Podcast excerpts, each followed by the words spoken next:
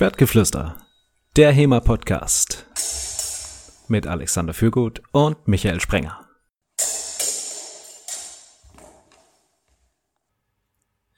Da da da da. Da da da da da da. Da da da willkommen bei Schwertgeflüster. Da da da da. Hallo Alexander Hallo Michael. Kannst du dir vorstellen, warum ich diese wunderbare Melodie heute auf den Lippen habe? Die kommt mir bekannt vor. Es wäre fast so, als hätte ich die schon mal in irgendeinem interessanten YouTube-Video gesehen. Ich auch. Du hast es mir nämlich geschickt. Und zwar wurde es produziert, zum Teil zumindest, von unserem heutigen Podcast-Gast, nämlich von ähm, Adam Navrod. Hallo Adam.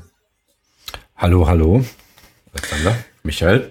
Da, da schreibt man sich die Finger wund, macht Videos, veröffentlicht Artikel, stündige Videos über den Aufbau der schweren Kavallerie im ausgehenden Großpolnischen Reich. Und womit wird man berühmt?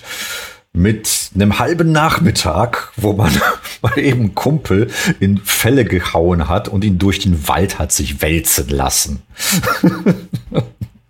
mit der Schlammlederson-Trilogie. Ja, aber, aber hey, ich, ich bin damit okay, ich kann damit leben. Das ist, ähm, man steht ich damit in einer glorreichen Tradition. Ich habe tatsächlich noch einen Podcast, äh, sorry, euren YouTube-Kanal gecheckt, den packen wir natürlich auch in die Show Notes. Und tatsächlich euer ähm, mit Abstand beliebtestes Video ist nochmal ein ganz anderes, und zwar Atemlos durch die Macht. Ja, ja, ja. Das ist, das ist Philips, äh, Philips Projekt. Ähm, er, er steht sehr auf äh, musikalische Projekte. Ähm, er ist auch wirklich Schlamm, hin, er steht wirklich hinter der Schlammledersen-Trilogie, also federführend.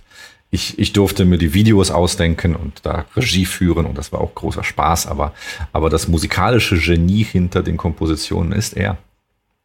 Äh, Philipp äh, Roskoschinski meinst du? Deinen ja. Kollegen?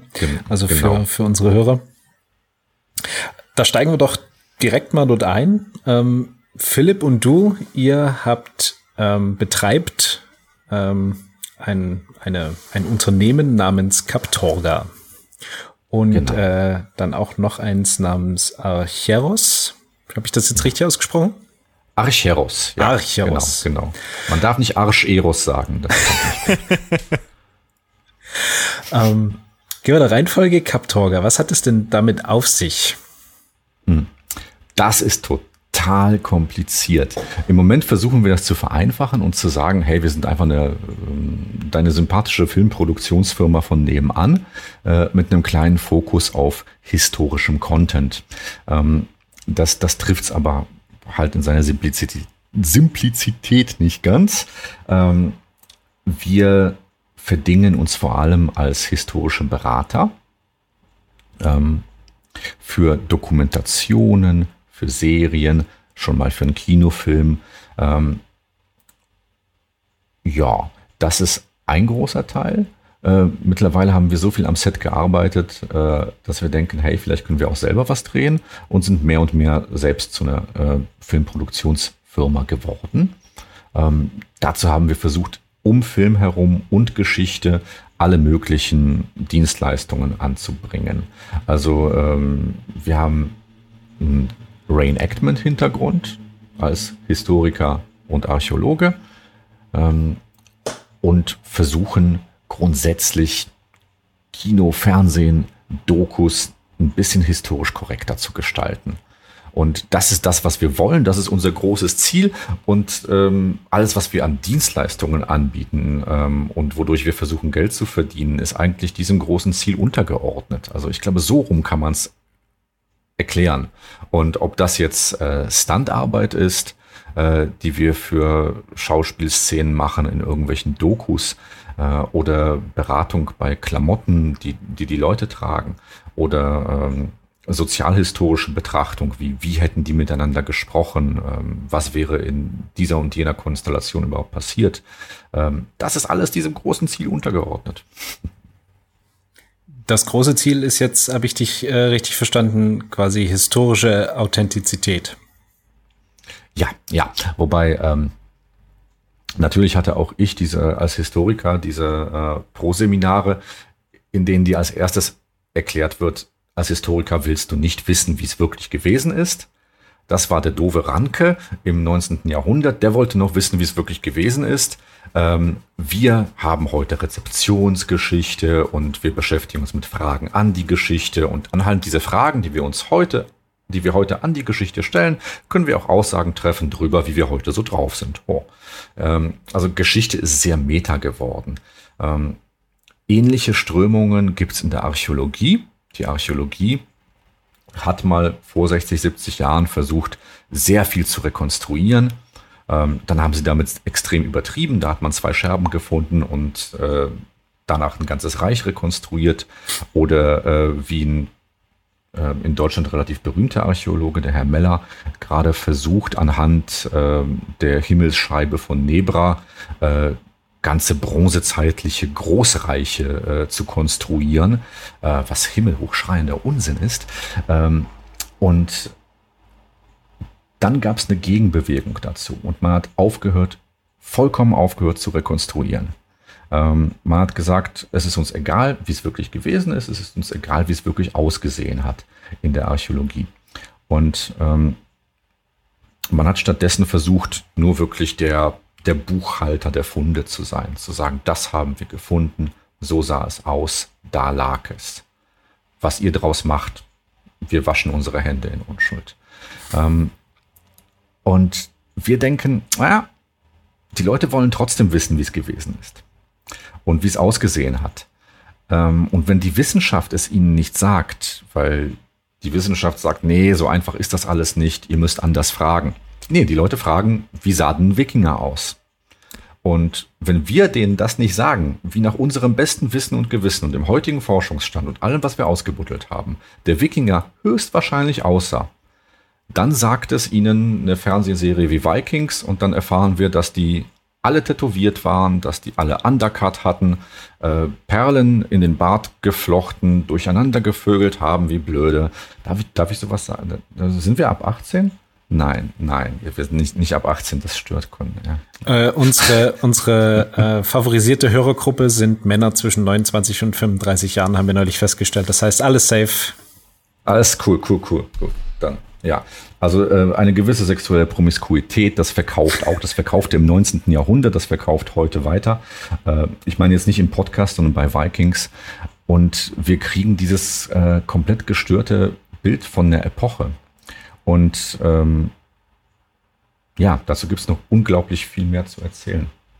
Adam, wenn du Viking machen würdest, also wenn sie zu dir gekommen wären und gesagt, kümmere dich drum, statte die Leute aus. Ja. Ähm, was hättest du dann gemacht? Hätte ich das gemacht, wa? dann äh, hätte ich den erstmal nichts angezogen, was aus geflochtenem Leder besteht. Ähm, einfach so Leder ist ein furchtbar unpraktisches Material. Ähm, klar lieben, lieben Männer ihre ähm, Herbst-Winter-Lederjacke. Das ist cool, das macht breite Schultern, die tragen wir gern. Aber ähm, so in so einem frühmittelalterlichen Kontext ist Leder etwas, das einmal nass wird, dann trocknet und dann ist das erstmal steif. Ähm, man muss da wahrscheinlich auch viele Leute ähm, enttäuschen, die denken, oh, ich habe jetzt fünf Millimeter dickes Sohlenleder zwei Stunden in Bienenwachs eingekocht, das ist jetzt ein super Panzer. Äh, wir haben überhaupt keine Nachweise aus der äh, Wikingerzeit über Lederpanzer. Auch später nur sehr wenig, äh, ein wenig Kyrboli, ähm, ein wenig gehärtetes, gehärtetes Leder im 14. Jahrhundert taucht es da wieder auf, ähm, aber als absolute Randerscheinung. Ähm, währenddessen ist das heutige Bild von einem Wikinger, das war jemand, der hatte wilde Haare, einen wilden Bart, ganz viel Leder an und so ein Schulterfell. Das macht nämlich wie unsere Lederjacken auch breite Schultern, das sieht gut aus. Das, das, das Schulterfell ist, ist ja das ja. Lieblingsding jedes Historikers. Genau, genau. Und ähm, noch traditioneller sind diese Arm, die Unterarmstulpen. Oh ja, diese sinnlosen Unterarmstulpen. Man braucht da was. Das ist einfach ein visuelles Ding. Da muss man noch was hinkritzeln. Ein Horror-Vakui, den Unterarm leer zu lassen. Und wenn mich jemand gefragt hätte, wie würdest du denn in Vikings die, die Wikinger einkleiden? Ja, dann hätten die Wolle getragen. Die wäre gefärbt in Blau und grün und gelb und orange und rot. Äh, alle Farben des Regenbogens, die, die hätten praktische, anständige Wadenwickel getragen, die auch wirklich einen Sinn haben und nicht nur irgendein Gefummel um die Hosenbeine untenrum. Ähm, Wändegenähte Schuhe, einfache Tuniken, dann kann man noch ein bisschen was mit Schmuck und schönen Gürteln tun. Hey, das, irgendwie aus Versehen gibt es ein Foto, glaube ich, in Vikings, wo ein relativ wikingerzeitliches Schwert vorkommt. Das ist aber eins. In Zahlen eins. Alles andere dort ist einfach völliger Freestyle. Ne? Die gehen so weit, dass die Engländer ähm, um 900 herum aussehen äh, wie die Kavallerie Cromwells im 17. Jahrhundert. Es ist, es ist richtig absurd. Also die sind nicht ein bisschen daneben. äh, die sind, die sind halt von den Wikingern weiter entfernt stellenweise als Cromwell von uns. Aber am Ende würdest du den Wikingern noch äh, Kettenhemden anziehen und Helme aufsetzen in der Schlacht. Ach, in der Schlacht, selbstverständlich, ja. Ähm, vielleicht nicht, nicht wirklich vielen, nur einigen, hängt davon ab, wann. Also ähm, in Vikings, ähm, die Story finde ich ja gar nicht schlecht. Ähm, das ist so ein bisschen wie, wenn mal ein, Hörer ein schönes romantisches Wikingerbuch gelesen hat in seiner Jugend, wie der Röde Orm. Wir nehmen also so ein Proto, Proto und lassen ihn durch die Weltgeschichte segeln und er erlebt dann alles, was, was die Wikinger en gros so erlebt haben. Also der fährt nach England und nach Irland und vielleicht mal in, nach ähm, die russischen Flüsse runter ähm, begegnet irgendwelchen Arabern, ist bei der Plünderung von Paris dabei und, und, und, und, und. Ähm, und das finde ich eigentlich einen schönen Ansatz. Aber wenn du jetzt sagst, ähm, Helm, Kettenhemd, es fängt ja an mit diesen ersten, ersten Gruppen, die anfangen, äh, kleine Raubzüge nach, nach England zu, ähm, zu unternehmen. Und es geht da um dänische Wikinger bei Vikings. Und da glaube ich, waren das einfach nicht sehr gut ausgerüstete Leute. Da reden wir nicht von hochorganisierten äh, Kriegszügen, einfach in dieser Einfach Anfangszeit, äh, Ende des 9., Anfang des, des 10. Jahrhunderts, ähm, sondern da reden wir eher noch von Räuberbanden, von Leuten, die aus einem gewissen Druck heraus nach Westen segeln, um dort ihr Glück zu machen oder um dort eben Beute zu machen. Das hat ein bisschen was mit einem ähm, mit einem bestimmten Erbsystem zu tun, dass zum Beispiel nur der älteste Sohn den Hof über, übernimmt. Die jüngeren Söhne müssen sehen, wo sie bleiben. Und das äh, bildet natürlich so eine Schicht aus äh, jungen Männern hervor, die nicht so richtig was zu tun haben, aber durchaus äh, schon mal so eine halbadelige äh, Ausbildung genossen haben und sich einfach mal im Leben anderswo verorten. Und äh, mit, mit dieser Schicht kann es schnell passieren, dass man eben mal ins Boot steigt und nach England rüberfährt, um da schnell das Geld zu machen. Aber Jetzt ist es ja so, dass ihr selbst auch Filmberatung macht. Ähm, mhm. Man hört von anderen Leuten, die das machen, ja, dass da nicht immer auf einen gehört wird. Also man wird zwar als Experte ins Boot geholt, aber dann die Hälfte der Zeit eh ignoriert, weil ist zu teuer, passt nicht äh, dramaturgisch oder sind andere mhm. Sachen wichtiger. Wie sind denn da eure Erfahrungen? Wie läuft sowas ab? Ähm, beides. Also erstmal muss man gucken, wer bin ich und weshalb habe ich gerade diese Erfahrung gemacht und keine andere. Und wir sind nicht unglaublich berühmt. Ähm, wir haben zum Beispiel auch keine Doktortitel, da war nie Zeit für. Ähm, das, das, wir mussten immer Geld verdienen. Ne? Dok Doktortitel machen war schwierig. Wir sind nicht an der Akademie der Wissenschaften. Und ich glaube, Leute, die da sind, machen eine etwas andere Erfahrung. Die werden nämlich ganz oft als eine Art Feigenblatt dazu geholt, zu einer Produktion, ähm, dürfen einmal kurz übers Drehbuch schreiben, schauen und das war's dann. Und was die Sachkultur, was die Leute anhaben, das interessiert eh keinen. Ähm, zu uns kommt man eher, wenn man es wirklich wissen möchte, wenn man wirklich diesen Berater haben möchte und zu einem Großteil auch auf den hören möchte. Natürlich hören hören die, die Regisseure und die Drehbuchautoren immer noch nicht gänzlich an uns, auf uns, aber ähm, das muss auch gar nicht sein. Ähm, wir machen da eigentlich relativ positive Erfahrungen und wir versuchen nützlich zu sein und es ist letztendlich Ähm, natürlich ist es ein, ähm, ein Kompromiss, weil im Film geht's geht's viel um, ähm, um Sehgewohnheiten. Da wird viel die 80-20-Regel zitiert. Du darfst 20 Prozent Neues höchstens reinbringen, 80 Prozent muss gewohnt sein, sonst äh, explodiert Otto Normalverbraucher der Kopf vor lauter Neuem. Ähm, also jetzt von allem, also Storystrukturen, Ausstattung, äh, Dialoge, quasi äh, Tropes nennt man das ja, glaube ich, im Filmbereich. Mhm, also ja. so Klischees, wie die Leute sich verhalten. Genau, genau. Also so, so Sachen wie, dass äh, ein paar Bilder aus Gladiator sich einfach so dermaßen eingebrannt haben, dass man um die nicht mehr rumkommt. Ähm, dass diese Anfangsszene bei Gladiator äh, wieder die unglaublich schlimm, schlimm, schlimm ausgestatteten Germanen aus diesem Industrienadelwald hervorbrechen. Wo ich so denke, Leute, das ist, das, das ist eine Mono-Industriewaldkultur, die jetzt damals nie gegeben, so sah der Wald da nicht aus. Als allererstes. Sucht euch bitte einen historisch korrekten Wald. Das, das gibt schon mal eine ganz andere Stimmung. Das ist an, das, das, das, den Ding sieht man da an, dass da der Harvester durchkommt. äh, Ah, das ist ja toll. Also ich hätte ja nicht gedacht, dass das erste Thema, wo man sich äh, über die Filmszenen ärgert, der Wald ist. Ja, auch äh, ich hätte gedacht Ausstattung der äh, Personen, ja, ja. Aussehen und so, aber der Wald großartig. Das ist vielleicht nicht das erste, aber mit. Ja. Ähm, und, und dann sehen die alle aus wie Gebüsche, ja, als würde der das, das, und da sind wir natürlich mittendrin. Ja, wir haben gesagt, okay, Kaptorga, wir sind, wir sind groß geworden mit Schlammlederson. Und das ist der tiefere Sinn von Schlammlederson. Ähm, zu zeigen, dass Leute gerne mal einfach früher sagen. Und mit früher meinen die Zweiter Weltkrieg. Nee, ganz früher. Und dann meinen die Musketierzeit. Und davor gibt's noch Ritterzeit.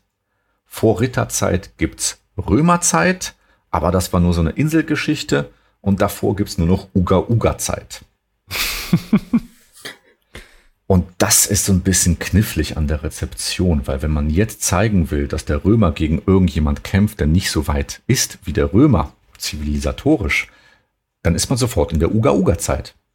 Dann haben die alle grausame Haare, ähm, verknotete Bärte und tragen Fälle, die sie gerade von einem Bären runtergeschnitten haben, die noch genauso aussehen. Und je schlimmer und verranzter und ekliger es aussieht, äh, desto besser. Und dann wird dann noch mit Patina draufgeworfen, dass die aussehen, als, als würden die sich jeden Morgen mit den Schweinen einfach mal in der Kuhle. Also tatsächlich ist das auch gegen Schweine ein Vorurteil, sind sehr saubere Tiere, also die sind auch nicht so. Also äh, niemand ist so schmutzig wie Germanen in einem heutigen Hollywood-Film. Ja. Niemand je gewesen.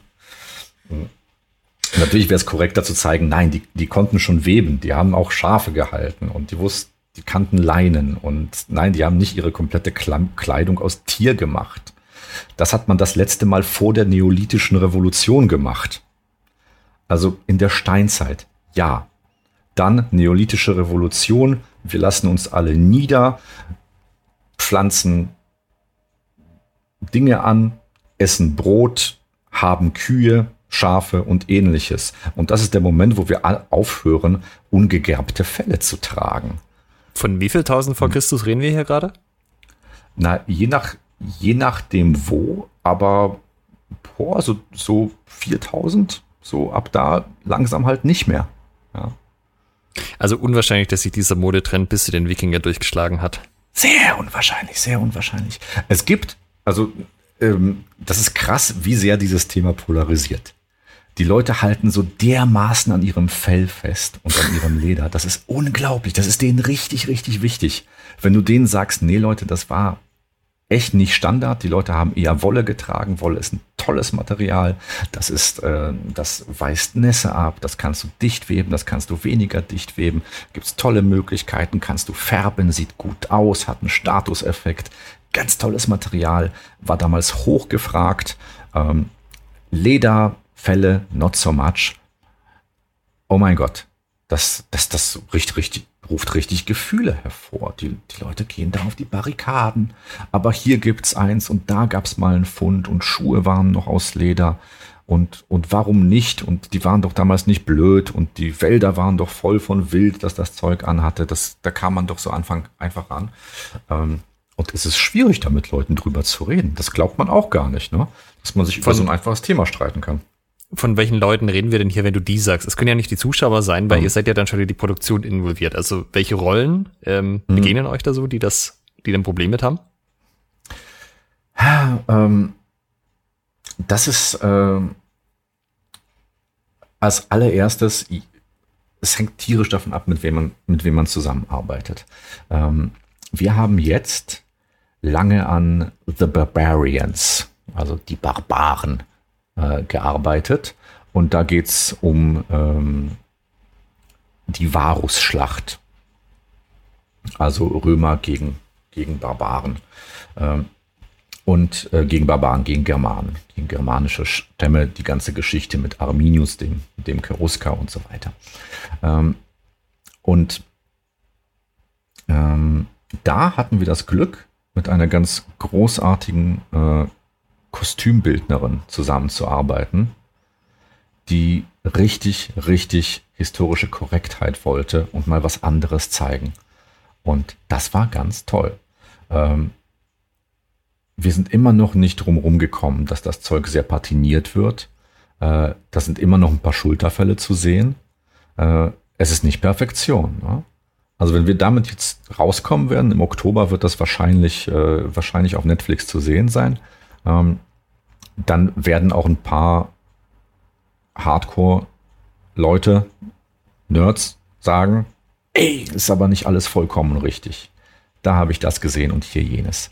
Ähm, und ihr seid immer so gegen Patina und die sind immer noch ziemlich patiniert und es tragen Leute Schulterfälle. Ey, das Schulterfell, da, da konnten wir uns auf den Kopf stellen. Das aber immerhin, immerhin haben wir bei den Barbarians durchgesetzt, dass es dort, okay, es gibt da auch schlimme Dinge, es gibt schlimme Dinge, aber äh, immerhin tragen viele der Germanen Wolle. Äh, die tragen tolle, tolle Webungen, die tragen diese, diese Rautenkörperwolle, die ist sehr schön. Die haben auch mal mehr als eine Farbe, die sind nicht furchtbar monochrom. Das ist nämlich auch das Ding. Regisseure wollen alles immer sehr monochrom haben. Wenn du wenige Farben in dem Bild hast, ähm, kannst du wunderbar mit Licht spielen. Und damit kannst du dem Zuschauer sagen, wo der hingucken soll. Oder du kannst mit einer Farbe spielen und damit, damit dem Zuschauer sagen, wo er hingucken soll.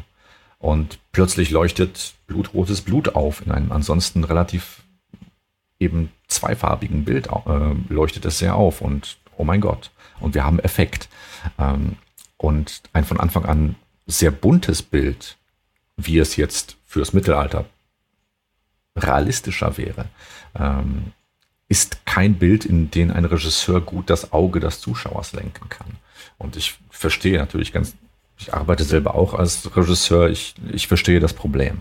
Ähm, aber bei den Barbarians haben wir es geschafft, dass die tatsächlich bunte Wolle tragen zum Teil. Das ist, das ist schon eine Menge. Man muss, man muss wissen, auf welchen Hügel man hier sterben will als, äh, als historischer Berater.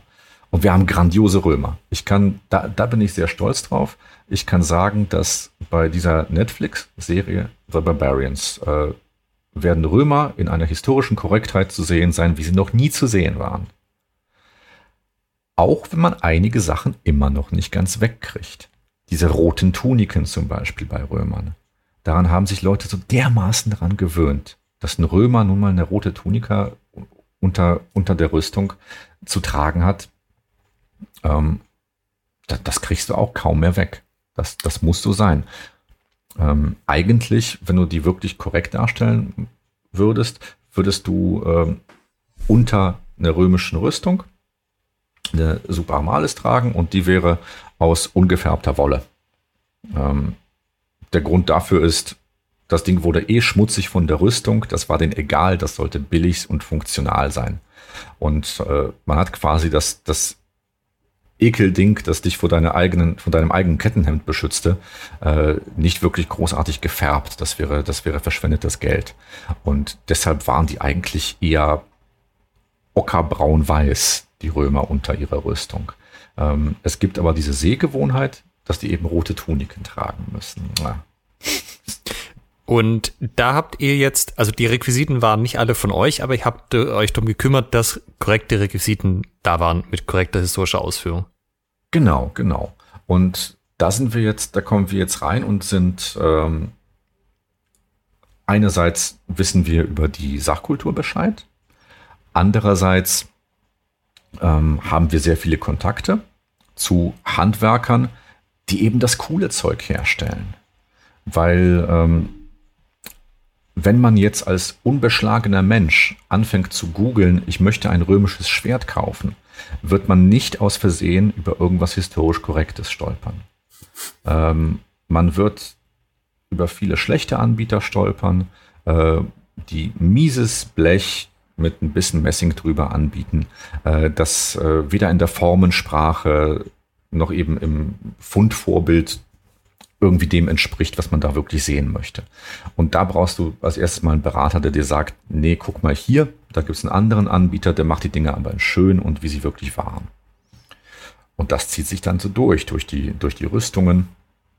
Natürlich möchte jeder erstmal den Römer in der äh, zeigen, wie die Römer bei Asterix gezeigt sind. Das heißt, äh, Lorica segmentata, diese Bänderrüstung. Ne? Ähm, dabei war vorher und auch eben bei der Varusschlacht äh, die Lorica Hamata äh, wesentlich verbreiteter. Ähm, es gibt sogar eine Theorie, dass der Siegeszug, der spätere dieser Bänderrüstung, dieser Lorica segmentata unter anderem damit zu tun gehabt hat, ähm, dass Varus ähm, in den germanischen Wäldern eben mal vier Legionen versenkt hat. Alle komplett mit Kettenhemden an und dass die eine ganze Weile mit der Produktion nicht nachkamen.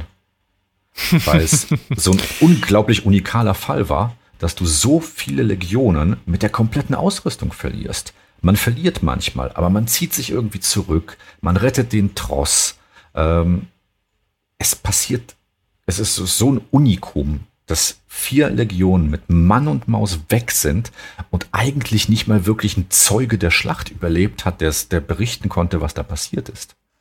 Also zumindest nicht in ausreichender Lautstärke, dass es bis auf uns äh, gekommen wäre. Ne? Wir wissen heute aus äh, schriftlichen Quellen so gut wie nichts über die Varusschlacht.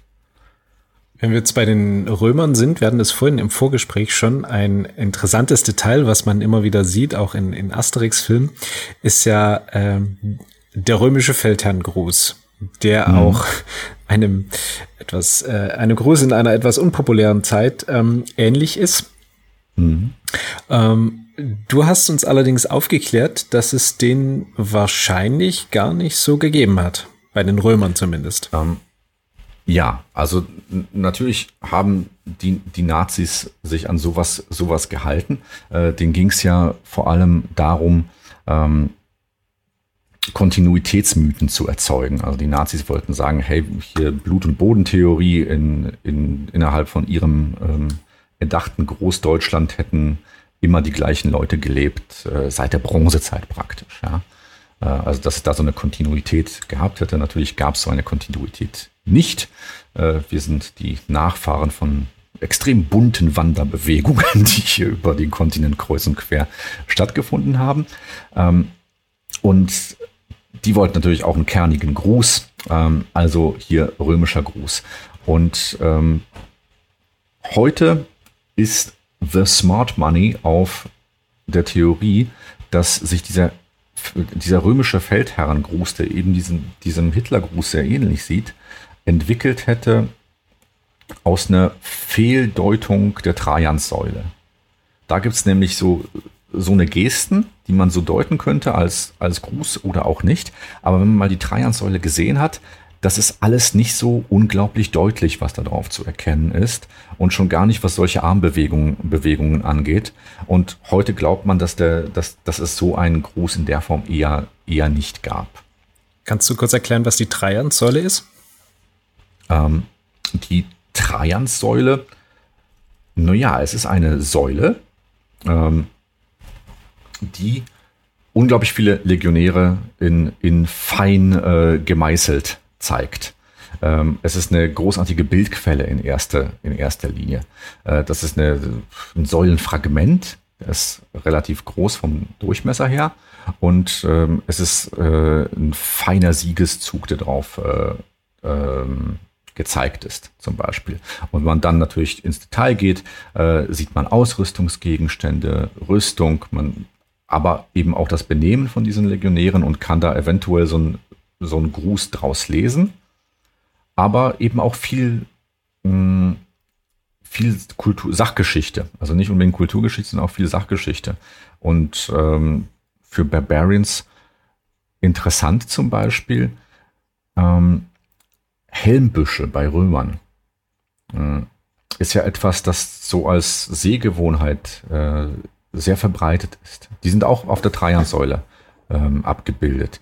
Diese, diese Haarkämme, die sie über ihren Helmen tragen. Ähm, und man hat sich daran gewöhnt, die als so eine Art Bürste darzustellen. Ähm, das, das geht bis dahin, dass so komische Verballhornungen von Römern wirklich mit, mit so einem roten Besen auf dem, auf dem Kopf dargestellt werden. Ähm, und das liegt zum Beispiel auch ein bisschen an der Trajansäule, weil es da so ein bisschen so aussieht, als wäre das so. Äh, wenn man jetzt aber noch wesentlich mehr Bildquellen dazu nimmt, merkt man, dass es höchstwahrscheinlich Federn waren. Und nicht irgendwelche harten, borstenartigen Dinger, die da sehr einheitlich nebenstanden. Es ist aber natürlich schwer darzustellen, dass etwas viele kleine, feine Federn waren. Und ähm, in so einer Bilddarstellung verschwimmt das gerne mal. Ähm, sowas kennen wir ja auch viel aus der Rekonstruktion von frühmittelalterlichen oder hochmittelalterlichen Darstellungen. Ähm, ist ja auch alles nicht so einfach weil nicht so naturalistisch dargestellt. Ähm, und das ist zum Beispiel neue Forschung in Richtung Sachgeschichte, dass man sagt, diese Helmbüsche der Römer waren Federn und nichts anderes. Und das haben wir in äh, Barbarians jetzt zum Beispiel verwirklicht und die Römer werden alle herrliche Federhelmbüsche haben. Ein wichtiger Aspekt von ähm, sowohl Dokus als auch Unterhaltungsfilmen sind ja auch die Kampfszenen. Und ähm, da würden die HEMA-Fechter natürlich, das ist natürlich deren Lieblingsding, ähm, mhm. sich darüber zu echauffieren. Weil auf der einen Seite über die historischen Hintergründe, was Kleidung und so angeht, gerade auch was alles, was früher ist, als eben das Spätmittelalter, kennt man mhm. sich eh nicht so gut aus. Aber vom Fechten selber, vom Kämpfen, da hat man Ahnung von oder glaubt das mhm. zumindest. Ähm, Woran liegt das, dass äh, zumindest aus der Wahrnehmung der historischen Fechter die Schwertkampfszenen in diesen ganzen Filmen und Dokus und wie sie alle sind, alle so scheußlich sind? Ah, das liegt am, äh, da sind wir uns, glaube ich, mit der HEMA-Szene sehr einig, das liegt da an der Katastrophe dessen, äh, dass anders als in Asien unsere historische Fechttradition keine so wirklich ungebrochene ist. Ähm, ich weiß, man kann auch unsere europäische Fechttradition so ausgedehnt oder voller Veränderungen und, und äh, Neupositionierungen denken, dass die in letztendliche Konsequenz natürlich irgendwie auch fortgesetzt ist und nicht unterbrochen. Es gab keine Zeit, in der alle gesagt haben, okay, die nächsten fünf Jahre nehmen wir einfach mal keine Blankwaffe mehr in die Hand und danach erinnert sich keiner mehr daran, was vorher war. Abgemacht. äh, nee, das, das, das natürlich nicht. Das möchte ich nicht behaupten. Ihr seht, ich werde jetzt sofort extrem penibel, weil, weil ich quasi jetzt mit der HEMA-Szene rede jetzt. ähm, ich das ist glaube, okay, wir nehmen dann alle Schuld auf uns, falls irgendwas nicht äh, von den Leuten akzeptiert wird. So. Ich, ich, ich danke euch. Ähm, ah, ich glaube, dass das liegt daran, dass es in Japan Kurosawa gab und der es cool fand, ähm, Schwertkämpfe, die eine Viertelsekunde gedauert haben, zu zeigen. Mhm. Und sowas, sowas wie das Ende von Sanjuro oder, oder Schwertkämpfe in den sieben Samurai. Äh, da ist nicht viel Klingenkontakt. Das, das sind zwei Leute machen Hieben und einer fällt tot um. Ähm, es ist ähm, im, Jap im, japanischen Zusammenhang ist das äh, mit, mit, Katanas ist das sehr realistisch und ganz, ganz toll. Und das, das gab es bei uns nicht. Bei uns, äh, oder das gab es anders. Bei uns kam man nicht aus dem Kendo, man hat nicht bis gerade eben noch Katanas an der Seite getragen, sondern man hat Säbel getragen äh, man kam aus dem äh, studentischen Fechten, ähm, aus, aus dem militärischen Säbelfechten und dann haben die Leute angefangen, äh, diese großen Historienschinken in den 50er, 60er Jahren zu machen.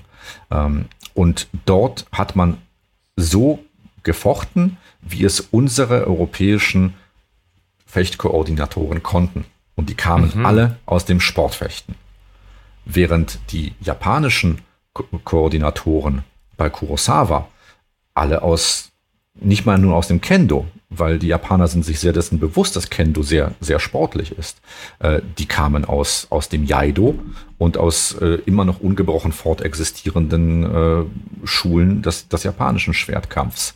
Und ähm, die, die großen Leute, die dann äh, in den späten 70ern und dann in den 80er Jahren das Actionkino aus Hongkong beherrschten, John Woo und Co., ähm, die kamen aus dem, aus dem Wushu.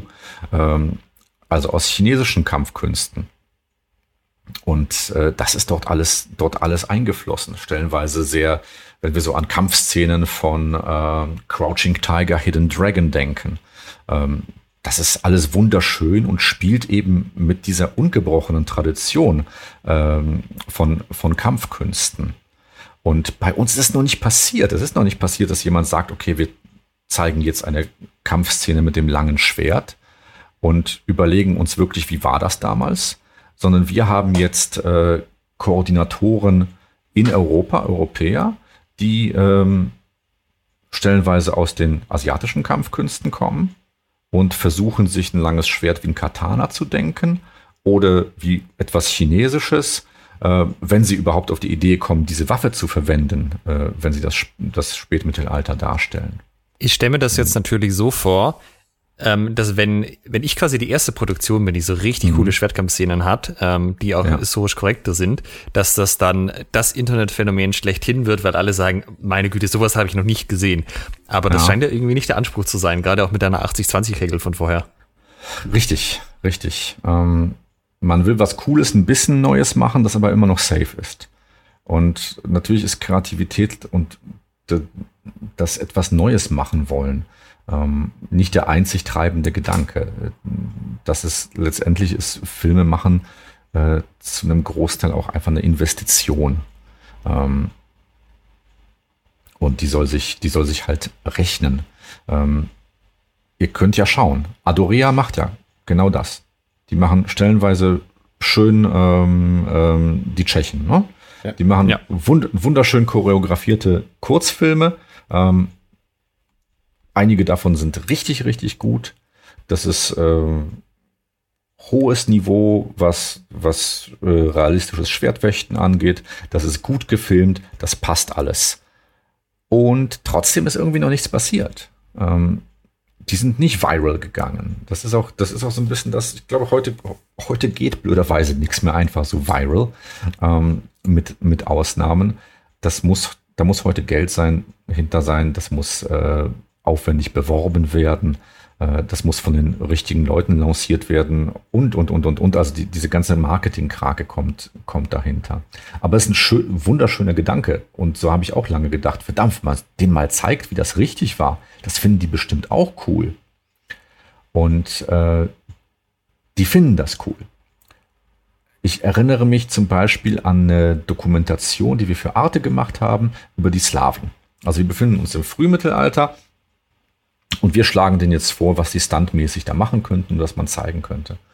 Ähm, und dann kommt das Problem. Standarbeit, äh, wenn die gut gemacht ist, ähm, du musst ewig lange üben, du musst dich lange vorbereiten und dann musst du auch noch mit der Kamera zusammen lange üben. Und mit einer immensen Wiederholbarkeit dessen, dessen was du da machst. Ähm,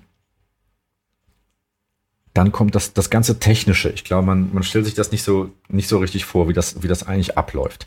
Also, du hast zum Beispiel, wenn du historische Waffen in Filmen darstellst, ähm, hast du mehr oder weniger drei Versionen von einer Waffe.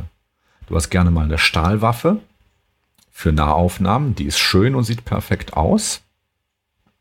Ähm, du hast eine Standwaffe, die sieht immer noch cool aus, ist wesentlich leichter und mhm. ist am ehesten mit einer Larbwaffe verwandt, wo allerdings die Klinge aus so einer Art Hartplastik ist. Ähm, man stellt sich das jetzt vor als etwas, das ganz schlimm aussieht, aber ich kenne einen Künstler, der die Dinger macht. Ich könnte es euch zeigen. Die sehen, der malt sogar auf den Holzgriffen von auf dem Holzgriff von einem Gladius malt der äh, die Maserung des Holzes nach. Und das sind und der Stahl sieht unglaublich realistisch aus. Die Dinger sehen wirklich stellenweise schöner aus als echte. Und die Form ist genau die, weil die nehmen die echten und gießen die ab. Mhm. Und man, man sieht fast nicht, dass die, dass die scharf sind, äh, dass die nicht scharf sind. Äh, und die sind immer noch recht verwindungssteif. Ähm, also die Dinger sind eigentlich immer noch furchtbar gefährlich. Also du möchtest nicht einen Stich ins Gesicht mit so einem Gladius abbekommen. Ähm, allerdings macht man damit dann diese schnellen, diese schnellen Kampfszenen.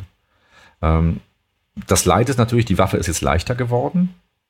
Das schon, aber wenigstens wabbelt sie nicht. Dann hat man auch diese Wabbelwaffen, die sind dafür da, wenn man irgendwie vom Pferd fällt, dass, dass das sich nicht irgendwie unkontrolliert irgendwo, ähm, irgendwo reinbohrt. Ähm, und das alles macht Standarbeit unglaublich teuer. Weil, wenn du mich jetzt fragst, was so ein Gladius jetzt kostet, ähm, du kaufst die Waffe in der Stahlversion, sagen wir mal, du kriegst eine günstige für 400 Euro, ähm, mit, mit Scheide und Gehänge und allem. Ähm, dann lässt du die erstmal gießen bei extremen Spezialisten für diese, ähm, ähm, für diese Plastikwaffen. Das kostet dich auch nochmal etwa 800 Euro pro Waffe, diese Matrize herzustellen und dann machst du davon, davon einzelne Kopien und die werden alle handbemalt, ja. Ähm, und dann brauchst du eventuell noch eine, äh, noch eine Version dav davon, die irgendwie Blut spritzt, falls jemand damit aufgespießt wird. Von den Stahlwaffen wirst du ein paar absägen müssen und mit so äh, Autoantennen versehen müssen, falls damit jemand erstochen werden, werden wird. Und dann gibt's für ähm, Visual Effects so kleine Marker, dass die hinterher auf dem Bildschirm sehen können, da gleitet die Waffe jetzt rein, da muss ich jetzt äh, äh, mit den Visual Effects am Computer nacharbeiten. Und, und, und, und, und. Und einfach nur eine einzige Waffe von vorne bis hinten in so einem Film zu verwenden auf professioneller Ebene, kostet letztendlich mehrere tausend Euro. Eine. Ähm, und das macht Standarbeit am Ende furchtbar teuer. Denn die kostet Ausrüstung, die kostet Zeit, die kostet Know-how daran, was du kaufst, wo du es kaufst. Ähm, dann brauchst du noch diese, diese Stunt-Truppe, einen Stunt-Koordinator, dem es drauf ankommt, ähm, einen Regisseur, der genau das zeigen will und einen Kameramann und einen Director of Photography, äh, die da total Bock drauf haben. Weil ein normaler Kameramann macht sich damit nur Probleme, indem er versucht, Stunt-Szenen krass abzufilmen und eben nicht 0815. Ähm, und da hast du dann plötzlich so Ausnahme-Action-Talente wie John Woo, ähm, die da unglaublich versiert sind und sich genau da für den Aspekt interessieren. Ähm, ansonsten schwer, schwer umzusetzen. okay, also es fehlt quasi in Europa so ein bisschen ähm, sowohl die ähm, die Exposition zu diesen ganzen Sachen, dass das einfach jeder irgendwie so ein bisschen kennt mhm. und aber auch die Spezialisten, die genau das machen wollen und genau auch die Chance dazu kriegen, das zu machen. Ja, ja. Also ich habe jetzt äh, mit Richard Ryan zusammengearbeitet. Ähm, das ist der Mann, der die Kampfszenen zum Beispiel zu, ähm, zu Troja gemacht hat. Also da die, diese spektakuläre Achilles, äh, Achilles-Hector-Kampf, äh, Brad Pitt, ähm, das ist alles aus seiner Feder. Fand ich damals richtig cool. Also ich, ich habe den Mann richtig bewundert für Troja.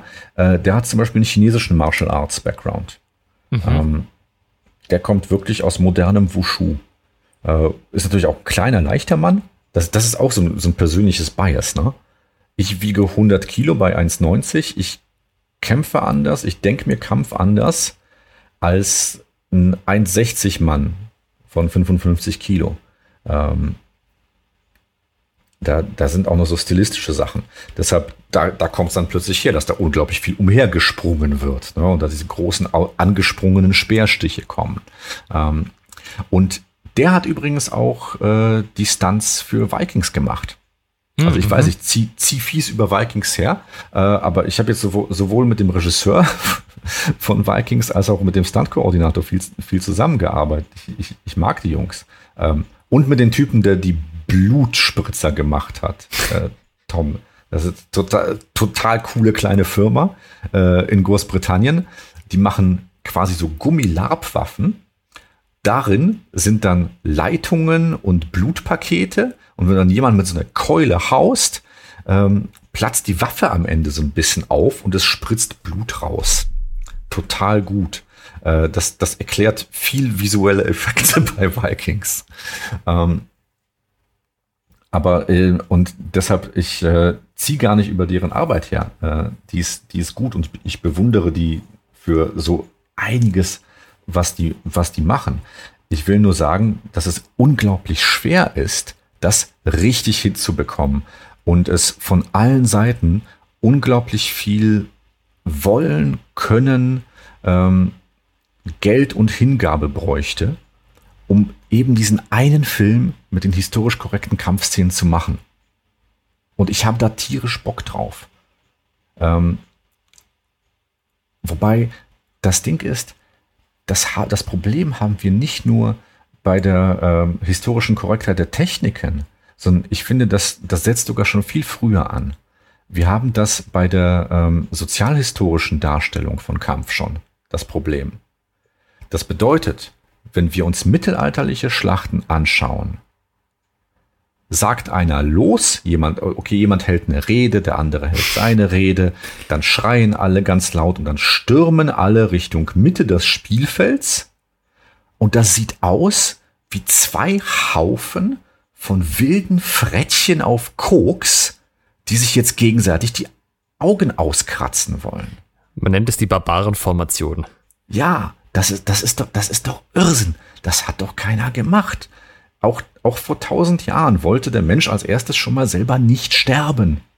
Besonders schön ist ja, wenn dann vorher noch die Leute, haltet die rein, haltet die rein und sobald es losgeht. Ja, und dann rein, stürmen rein, wir los. Ja, weil losstürmen immer besser ist, weil wir wissen ja, es gewinnt derjenige mit mehr Motivation, der es mehr will. Wir haben ja, alle genau amerikanische Sportfilme gesehen. Wenn du es mehr willst als der andere, gewinnst du. Und deshalb ist Losstürmen immer besser. Und, und das ist so ein Problem. Ich möchte mal einen Film machen. Ähm, in, und ich werde es tun. Drohe ich, droh ich schon eine Weile an. Äh, ich möchte einen Film machen, der mit diesen mittelalterlichen Kriegern, Campen, Rittern, Menschen äh, so umgeht, wie ein Antikriegsfilm heute das, das tun würde, der über den 20, Zweiten Weltkrieg gedreht wurde. Die flippen aus, die haben Gefühle, die wollen nicht, die wollen nach Hause, einer heult, einer hat sich in die Hosen gemacht, äh, die Hälfte hat sich letzte Nacht verpisst und der Rest bleibt, weil sie vor den eigenen Jungs mehr Angst haben als vor den anderen. Ähm, so, ein bisschen Realität da reinbringen und nicht diese Frettchen auf Koks. Ich meine, das ist doch Irrsinn. Und damit fängt's an und dann hast du die Kampfszenen, die daraus erwachsen, dass alle Leute ohne jede Beachtung der, Offensive, der, der, der Defensive kämpfen. Das heißt, du hast einen Helden, der steht in der Mitte und der wird nacheinander von fünf Mann angegriffen, die alle auf ihn zulaufen und einen einzigen Hieb setzen. Und dann macht er, kann der coole Sachen mit denen machen nach, nacheinander. Ne? Aber das ist, das, das, das ist es ja nicht. Die, also eigentlich wäre da so ein, so ein Mann, der so einen zwei Meter langen Speer ziemlich am Ende, da, da wären zwei Reihen von Leuten mit Speeren und die werden relativ zaghaft aufeinander einstechen. Jeder versucht, irgendjemand anderen zu erwischen, ohne selber erwischt zu werden. Hey, das, ich erinnere mich, das war so ein, so ein Fechtkredo, ne? ähm, Sehr wohl, ja.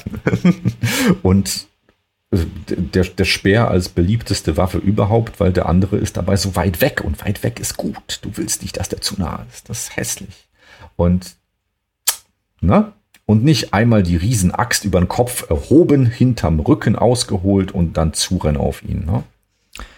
Ja, das, das ist dann eher später, wenn man Joachim Meier fechtet. ja, das ist, wenn man Meier kämpft, genau. Das vordere Bein vom Boden abgehoben, rechtwinklig, nur auf dem hinteren.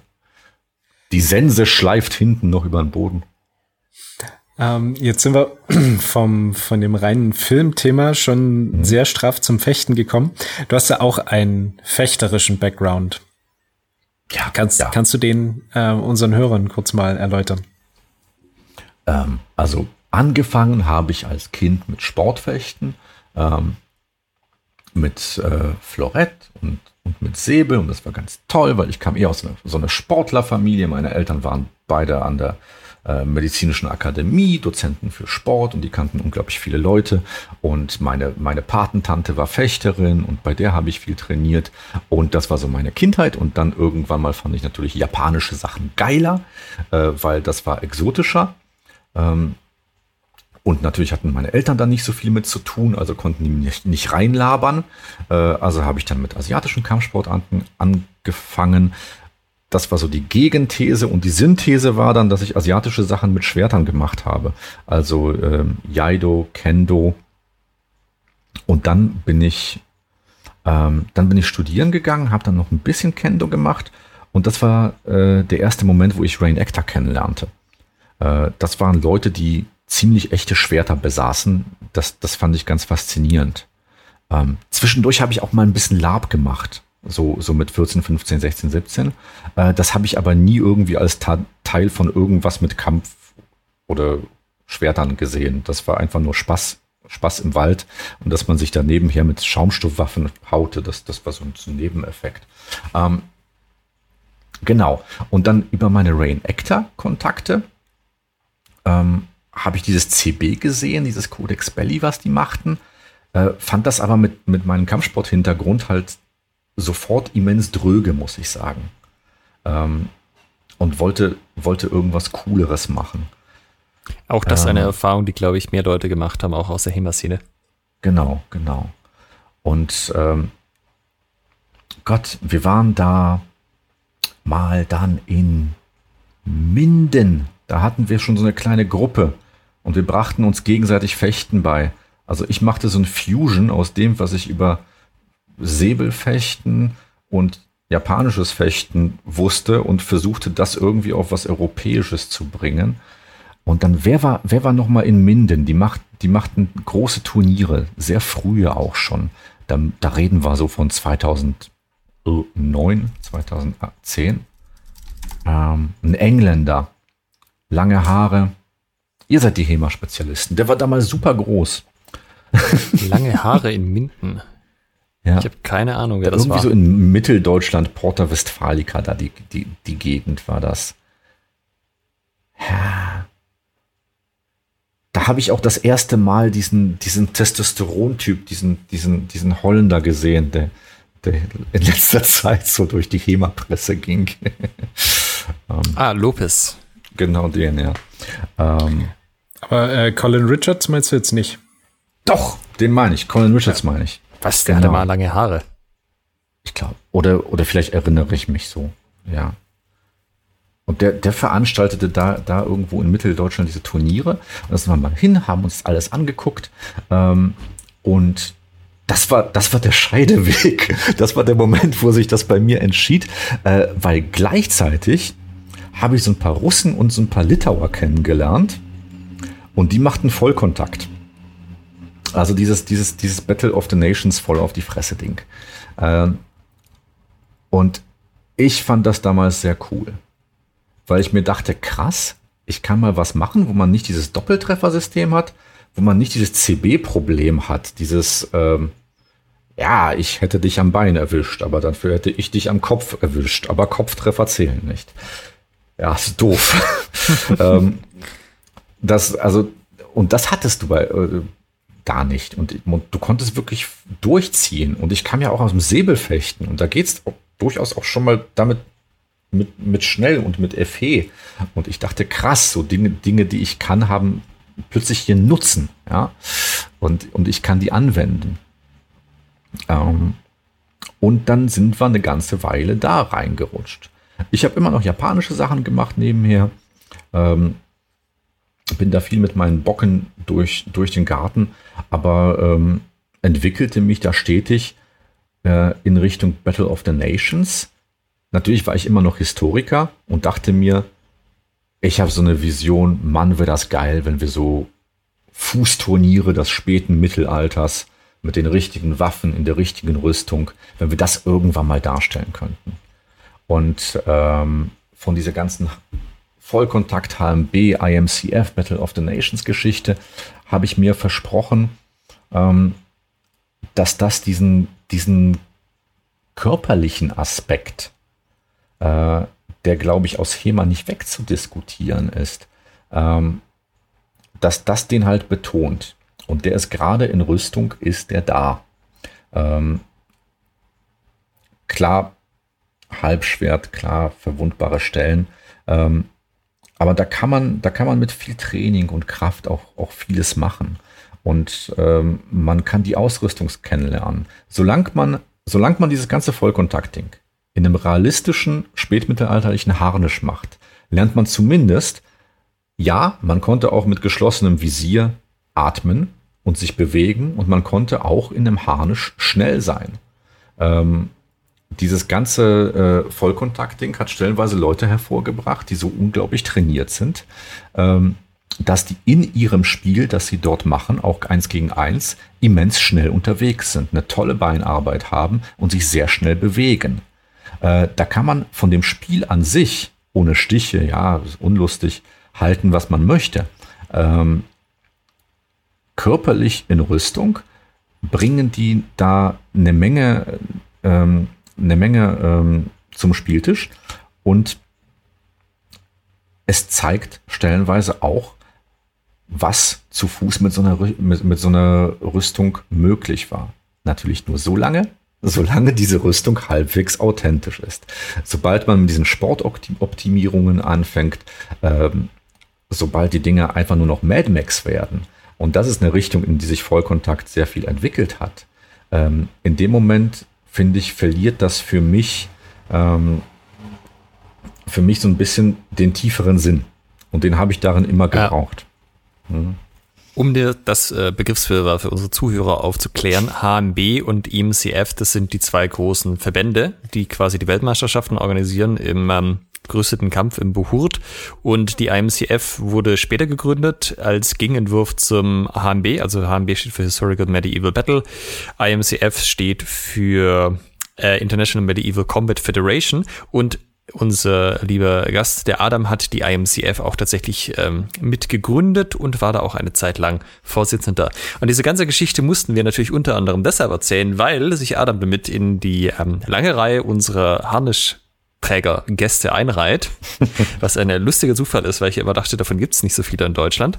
Aber irgendwie schaffen es wir, schaffen wir es doch weiter, dass jeder unserer Gäste bis auf Amelie einen Harnisch hatte. Hatte Six, Amelie, falls du das, hatte Six einen Harnisch? Ah ja, Six hat, nee, stimmt. Wir wissen es nicht. Ah, Von Six zwei. weiß ich es gar nicht. Vielleicht hat, hat Six einen, einen im Keller und hat es uns bloß nicht verraten.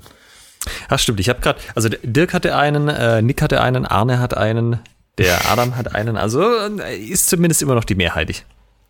Ach, äh, Amelie braucht ein, auch einen. Ich, ich, ich rede mal mit der, vielleicht, vielleicht kann man der auch noch einen besorgen. einen authentischen Damenharnisch. Da sagst du jetzt was. Da, da, das ist eine Frage, mit der könntest du mich hier eins aufs Kreuz legen, ob es authentische Damenharnische gab. Vielleicht irgendeine komische Sache aus dem 19. Jahrhundert? Das ist da sowas Also man weiß ja aus allen Computerspielen, dass die sehr ähm, wohlgeformte Brustpartien haben. Sehr anatomische. Ja, Leute, und ich habe hab da so einen Eis. Film hier schon, so, so, so einen Film mit Johanna von Orleans gesehen. Die hatte da auch, glaube ich, einen. ja, ja, ich, genau. ich, ich kenne da so eine japanische Serie, die ist gezeichnet, die heißt Blade und da gibt es so ein Mädchen, das heißt Saber und das ist eigentlich König Artus, aber das führt zu weit. Gruß an alle Anime-Fans hier. Ich sehe, ihr seid nicht darunter. Nee, im Speziellen ja, tatsächlich nicht. Genau, ich muss also, noch kurz erwähnen, ich mhm. finde das ganz toll. Du hast ja dein Mikrofon auf so äh, Packungen liegen und man hat ihn nicht ja. so gesehen, als vorher noch die Sonne an war, aber jetzt mittlerweile sieht man sehr gut, dass eine von diesen Packungen ein altes Asterix Sega Drive Spiel ist, was ja zu diesem ganzen Römer-Thema thematisch wunderbar passt. Das ist so richtig oldschool. Also das ist, ähm, ja, das, das sind antike Spiele, ja. ähm, ja, also ähm, um diese ganze, diese ganze Battle of the Nations äh, IMCF-Geschichte zu Ende zu führen, ich weiß nicht, wie, wie sehr euch das interessiert, aber für mich hat das, wie gesagt, eine ganze Weile Sinn gemacht und ich könnte auch argumentieren, wa warum. Ich sehe auch, was alles schlimm daran ist und ähm, wie man das in falschen Hals kriegen kann, äh, was die Leute da machen. Aber es hat für mich eine ganze, ganze Weile Sinn gemacht.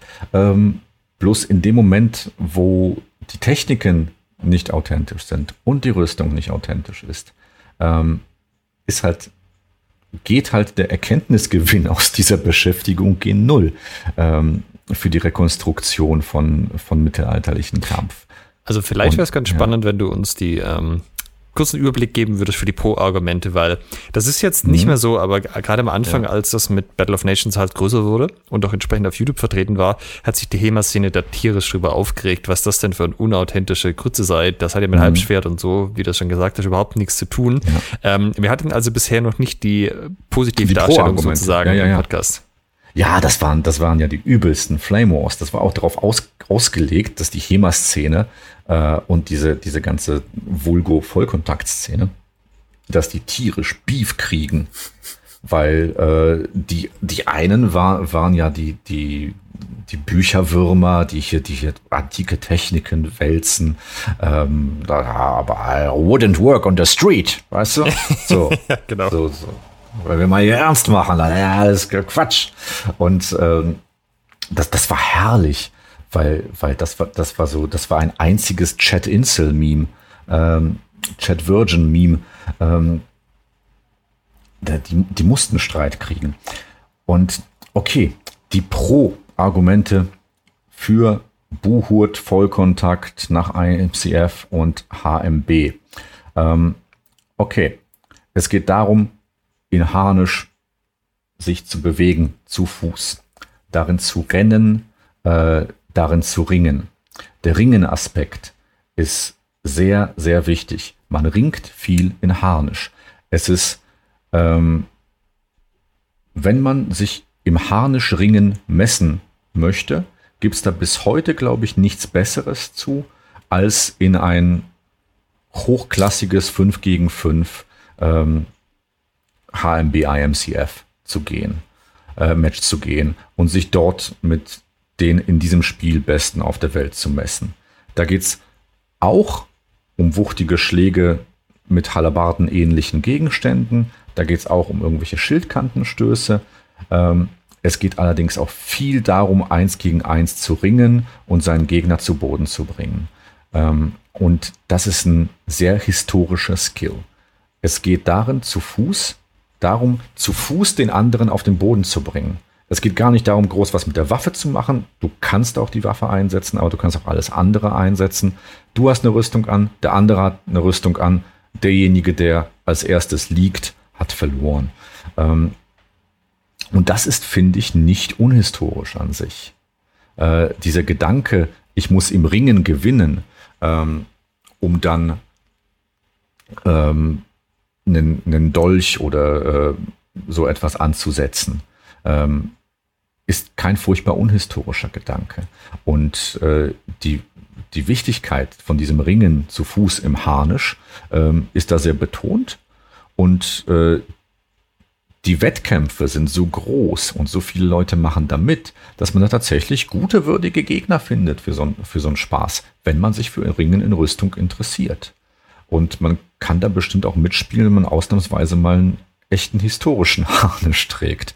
Und ähm, einige äh, Leute, die heute so in der, in der Chema-Harnisch-Szene rumlaufen, ähm, hatten da auch mal mit, mit zu tun. Also das ist nicht, das ist so, dass es da keine, keine Berührungsfelder äh, gibt. Ähm, das ist für mich zum Beispiel ein ganz großes Pro-Argument, dieses, dieses Ringen im Harnisch. Ähm, dann, man findet Dinge über Harnische heraus. Ähm, ich habe da so ähm, an äh, Workshops teilgenommen in, in diesem Bohut-Bereich, ähm, an Trainings selber welche organisiert. Und da hat sich zum Beispiel eine Regel durchgesetzt, dass man, um an diesem Workshop teilnehmen zu dürfen, nicht länger als zehn Minuten brauchen darf, um seine Rüstung anzuziehen. Also Arne hat uns erzählt, beim Harnischfechten-Symposium planen sie da immer eine Stunde für ein. Ja, ja, ich weiß. Das ginge schneller, äh, wenn man es öfter macht halt. Die, auch beim Harnischfechten-Symposium, Symposium, Hand aufs Herz. Wie viele Leute sind da, die zweimal die Woche ihren Harnisch an- und ausziehen? Wenige. Wirklich wenige.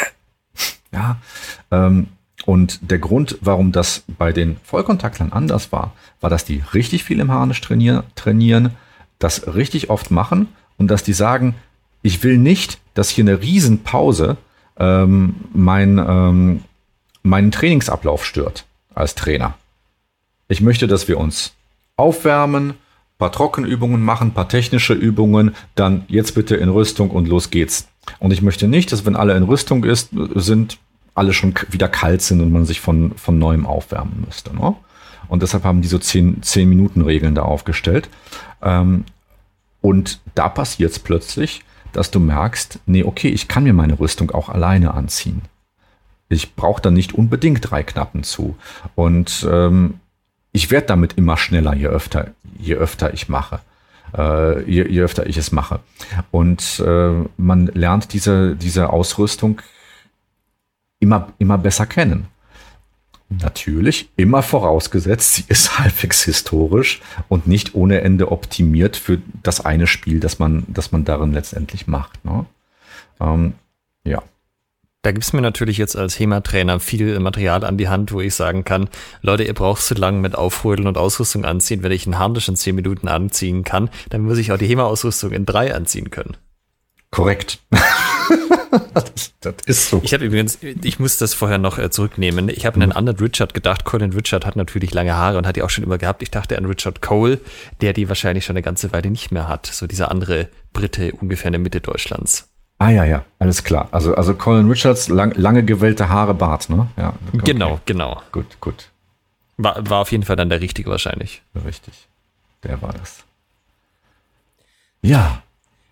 Was ist denn wenn du angefragt wirst, du hast ja gesagt, mhm. hauptsächlich seht ihr euch als Berater. Ähm, mhm. Was ist denn deine Lieblingsepoche, für die du ähm, was machst? Gibt es da überhaupt eine? Und wo fängt es an? Mhm. Also würdest du auch, ähm, wenn jemand sagt, ich möchte jetzt äh, äh eine Kleopatra-Szene äh, historisch korrekt drehen, ähm, da zur Verfügung stehen oder fängt das erst später an bei euch? Du, du, das, das älteste, wo ich mal vor der Kamera stand, höchstpersönlich, war eine Ötzi-Darstellung. Ich wollte gerade sagen, ob man euch schon mal wegen Ötzi angeschrieben hat. Ja, ja, wir haben einen wunderschönen Ötzi gemacht. Komplette Ötzi-Rekonstruktion mit den ganzen Steinklingen und mit, mit Birkenpech an Stiele und äh, das berühmte Bronzebeil, alles da.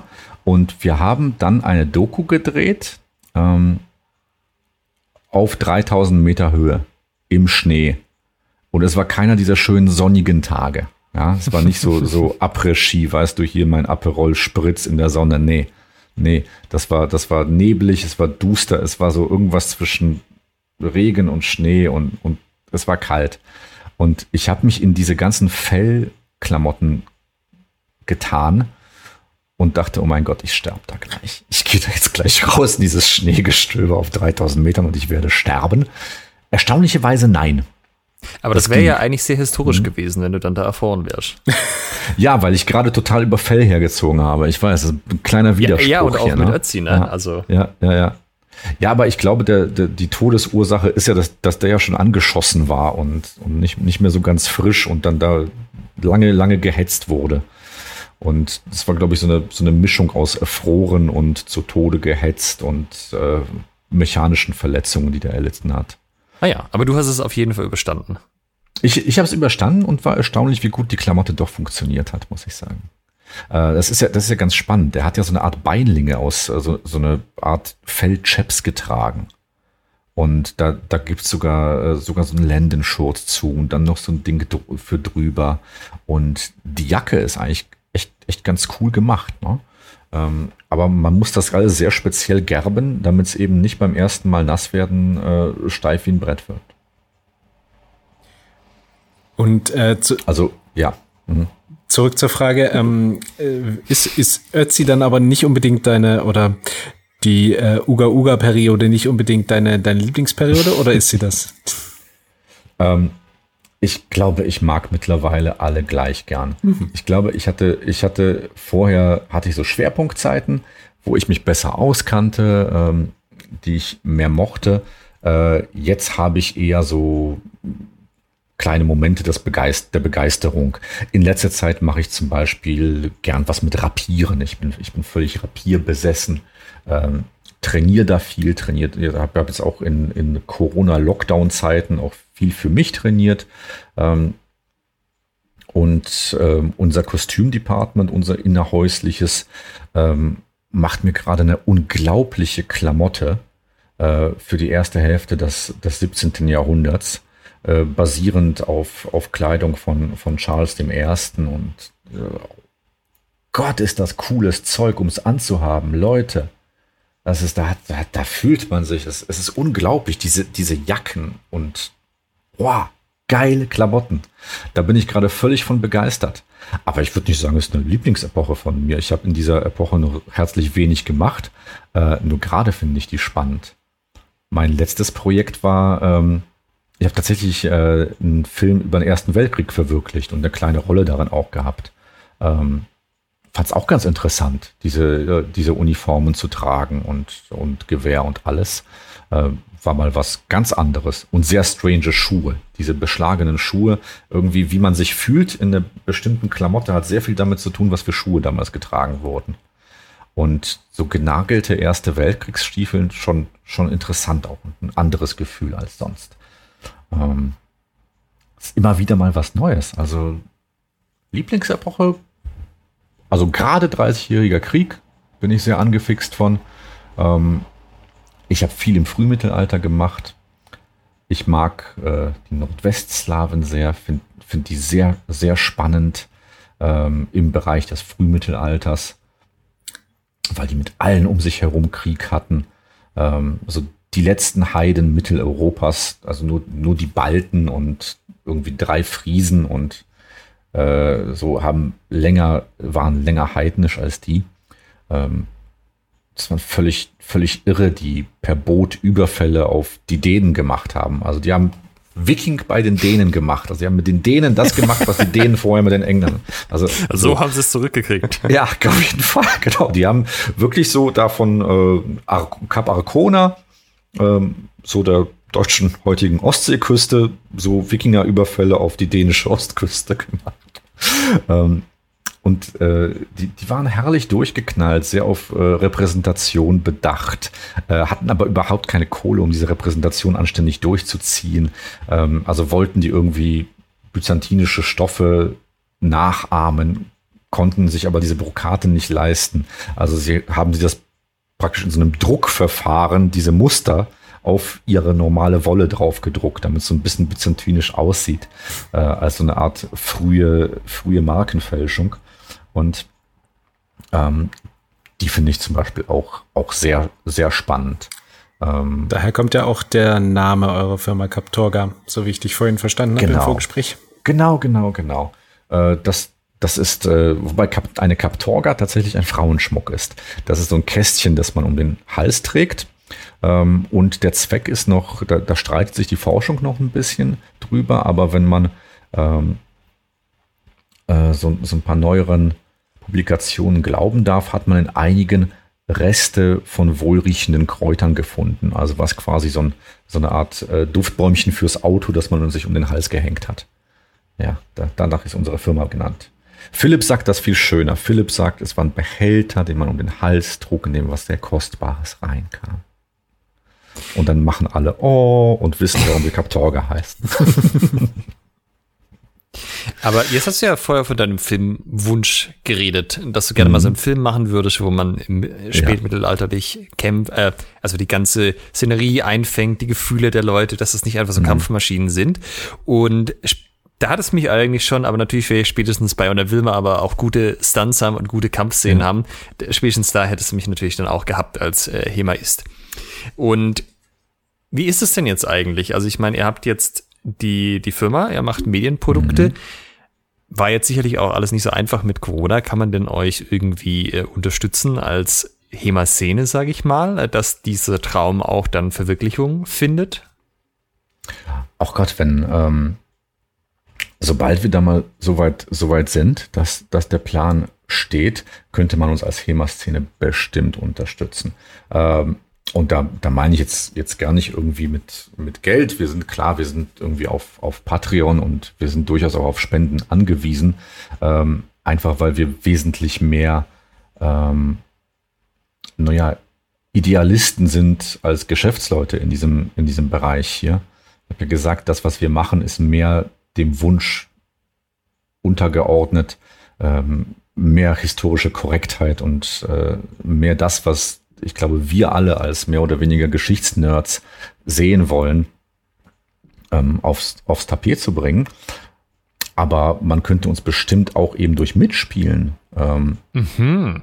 un unterstützen, weil, weil das wird interessant, viele Leute zu, ver zu versammeln, die, die eben wissen, was, was man und wie man mit, mit so einem Schwert und äh, wenn dann eben die Choreografie auch noch wirklich in die Richtung geht, dass man eben nicht, nicht diese gaskranken Frettchen-Nummer äh, äh, durchzieht, äh, dann, dann wäre das, wär das ganz toll. Und klar, wenn da die HEMA-Szene bereit ist, das wäre cool.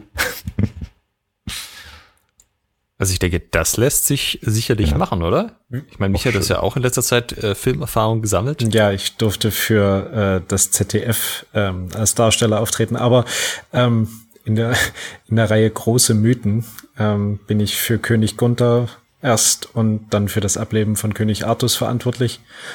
Und ähm, als du vorhin sagtest, was so alles am Set ähm, oder was so alles suboptimal läuft, dachte ich mir so im Hintergrund, hm, das haben wir gemacht, das haben wir gemacht, oh, das haben wir auch gemacht. Check, check.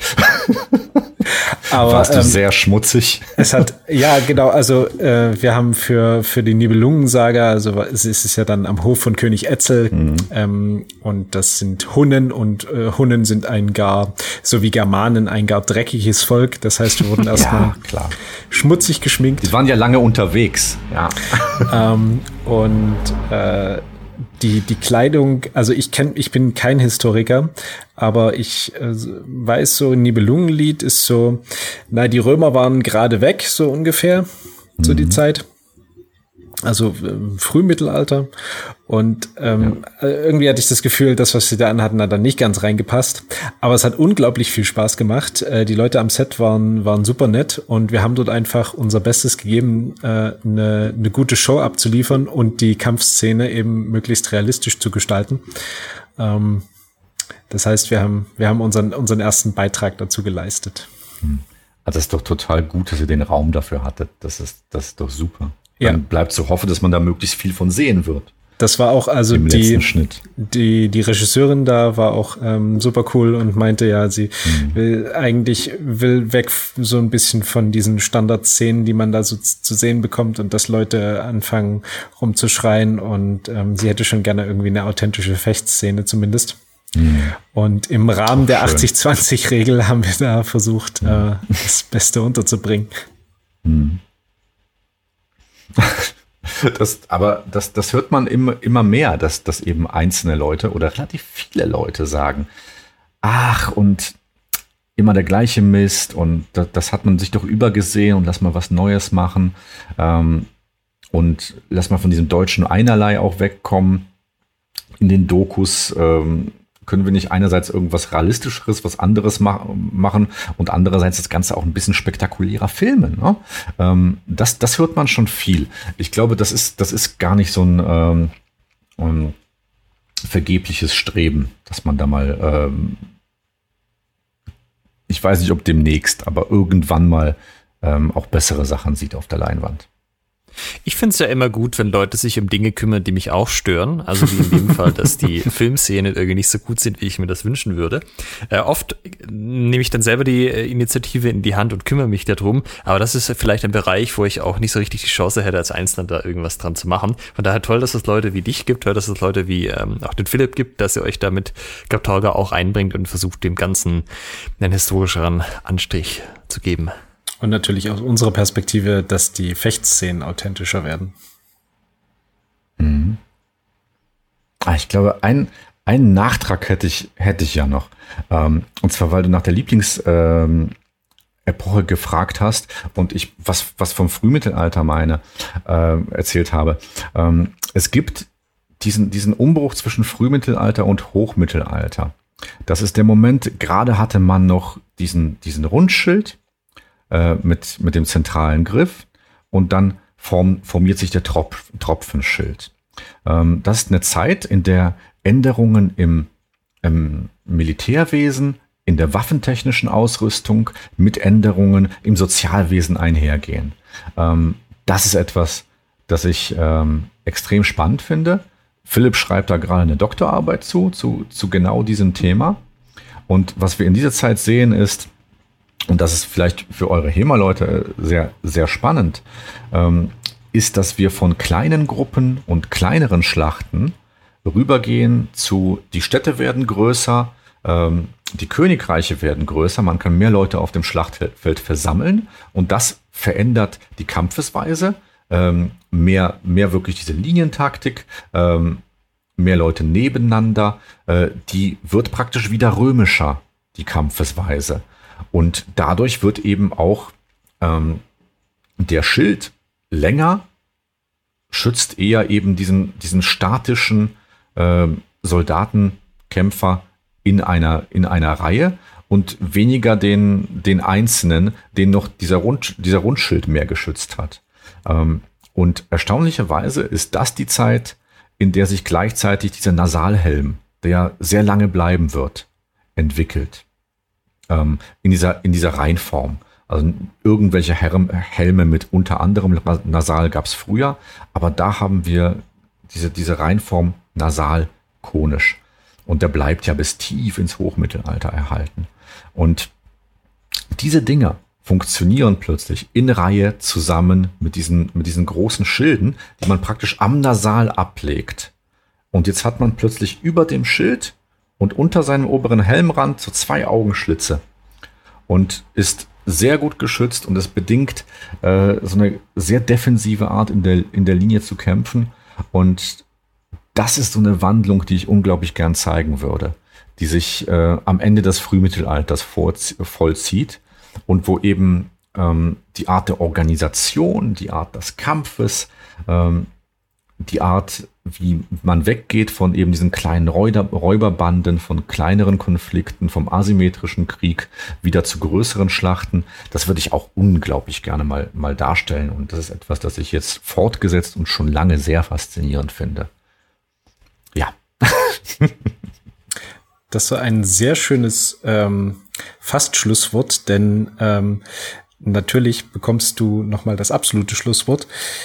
Ich möchte bloß äh, erwähnen, der, der wichtigste Input, den ich heute bekommen habe, ist, dass Wikinger bunte Norweger-Pullis getragen haben und Römer keine roten Tuniken, sondern eher so ein ähm, grau-ockerfarbenes Leinentuch unter der, unter der Rüstung. Unter der Rüstung. An, ansonsten haben die es auch gern knallen lassen farblich. Also so ist es nicht. Und das, was wir quasi nicht wollen im Film, ist das, was unter dem Hashtag Brohalla läuft. Ah, der, der gut, dass du den noch bringst, der Hashtag Brohalla. Brohalla Vikings. Das sind so Bros und Vikings. Und, und die haben natürlich, natürlich Sidecut und krasse Bärte und da sind Perlen eingestickt und äh, die sind alle Heiden. Und ähm, ja, ja. Also wenn man, wenn man in drei Wikingergruppen zu viel ist, Ihr glaubt gar nicht, was man für komische T-Shirts-Vorschläge im Internet angezeigt bekommt. Für das noch ein, noch ein T-Shirt mit einem bärtigen Mann vorne drauf, das mir sagt, dass Odin viel cooler als Jesus ist. Ey. das ist Bro Dann kommen wir zu angekündigten äh, Schlusswort. Adam, es liegt bei dir. Was äh, möchtest du unseren Hörern noch finalerweise mit auf den Weg geben? Außer dass Odin viel cooler ist als Jesus. Ähm, ja, gebt nicht auf, was, was Filme angeht. Ähm, es werden bestimmt noch ein paar gute, gute gedreht werden. Ähm, wir arbeiten dran. Ähm, gleichzeitig, Gottchen, es sind Riesenprojekte, bei der es um tausend Sachen geht und gerade dieses eine Ding, das uns interessiert, nämlich coole Kämpfe zu verwirklichen in Filmen, ist unglaublich schwierig und es ähm, ist immer dieser Group Effort. Das, das, das sind unglaublich viele Leute daran beteiligt. Das, was ich da ausgeführt habe. Du brauchst echt die, die richtigen Stunt-Leute, du brauchst die richtigen Stunt-Koordinatoren, du brauchst die richtigen Regisseure, DOPs, Kameraleute und die müssen alle tierisch wollen, dass diese Kampfszene jetzt was Neues, was Krasses und richtig cool wird. Und die haben alle gelernt, dass man eine Kampfszene filmt, mit du filmst, wie er ausholt und dann kommt die große Bewegung und dann filmst du, wie der andere Pam einen abkriegt. Ähm, immer das Ausholen und das ähm, Abkriegen. Und es gibt so Standarddinger, die sich eingeschlichen haben, wie man nun mal Action-Szenen Szenen dreht. Und ähm, das müssten alle furchtbar neu denken, äh, wenn wir eine andere Art des Kämpfens auf die Leinwand bringen wollen. Und das ist ein großes Projekt. Und äh, das ist auch das, äh, das Schlusswort. Ähm, seid nerdig, bösartig gegen, gegen schlechte Kampfszenen in Filmen. Ich bin da völlig bei euch. Ähm, aber es ist hart, das richtig zu machen. Da muss man auch ein bisschen Barmherzigkeit wieder walten lassen mit den armen Leuten. Okay, sehr schön. Sehr schönes Schlusswort. Dann sage ich vielen Dank, Adam. Wir werden natürlich wieder einen Haufen Gaptoga-Videos verlinken. Natürlich die legendäre Schlamm-Leder-Trilogie, aber auch ähm, ein paar von anderen Sachen, die ihr gemacht habt. Schaut mal rein. Ähm, hat natürlich den großen Vorteil, ihr betreibt ja einen sehr aktiven YouTube-Kanal, bewegt euch jetzt gerade, so wie ich das gesehen habe, in der wunderbaren Welt der Seuchen. Und ja, da gibt es auf ja, jeden Fall einiges nachzuholen. Grund. Hm. und daher vielen Dank dir, vielen Dank Michael und bis zum nächsten Mal. Tschüss. Tschüssi. Und in der nächsten Folge unterhalten wir uns mit zwei deutschen olympischen Säbelfechtern, Maximilian Hartung und Matthias Sabo.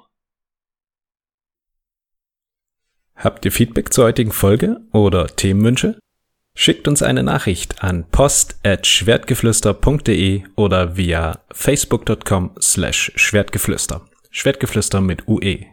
Wenn ihr den Podcast unterstützen möchtet, bewertet uns bei iTunes, liked uns auf Facebook und empfehlt uns euren Freunden und Feinden weiter.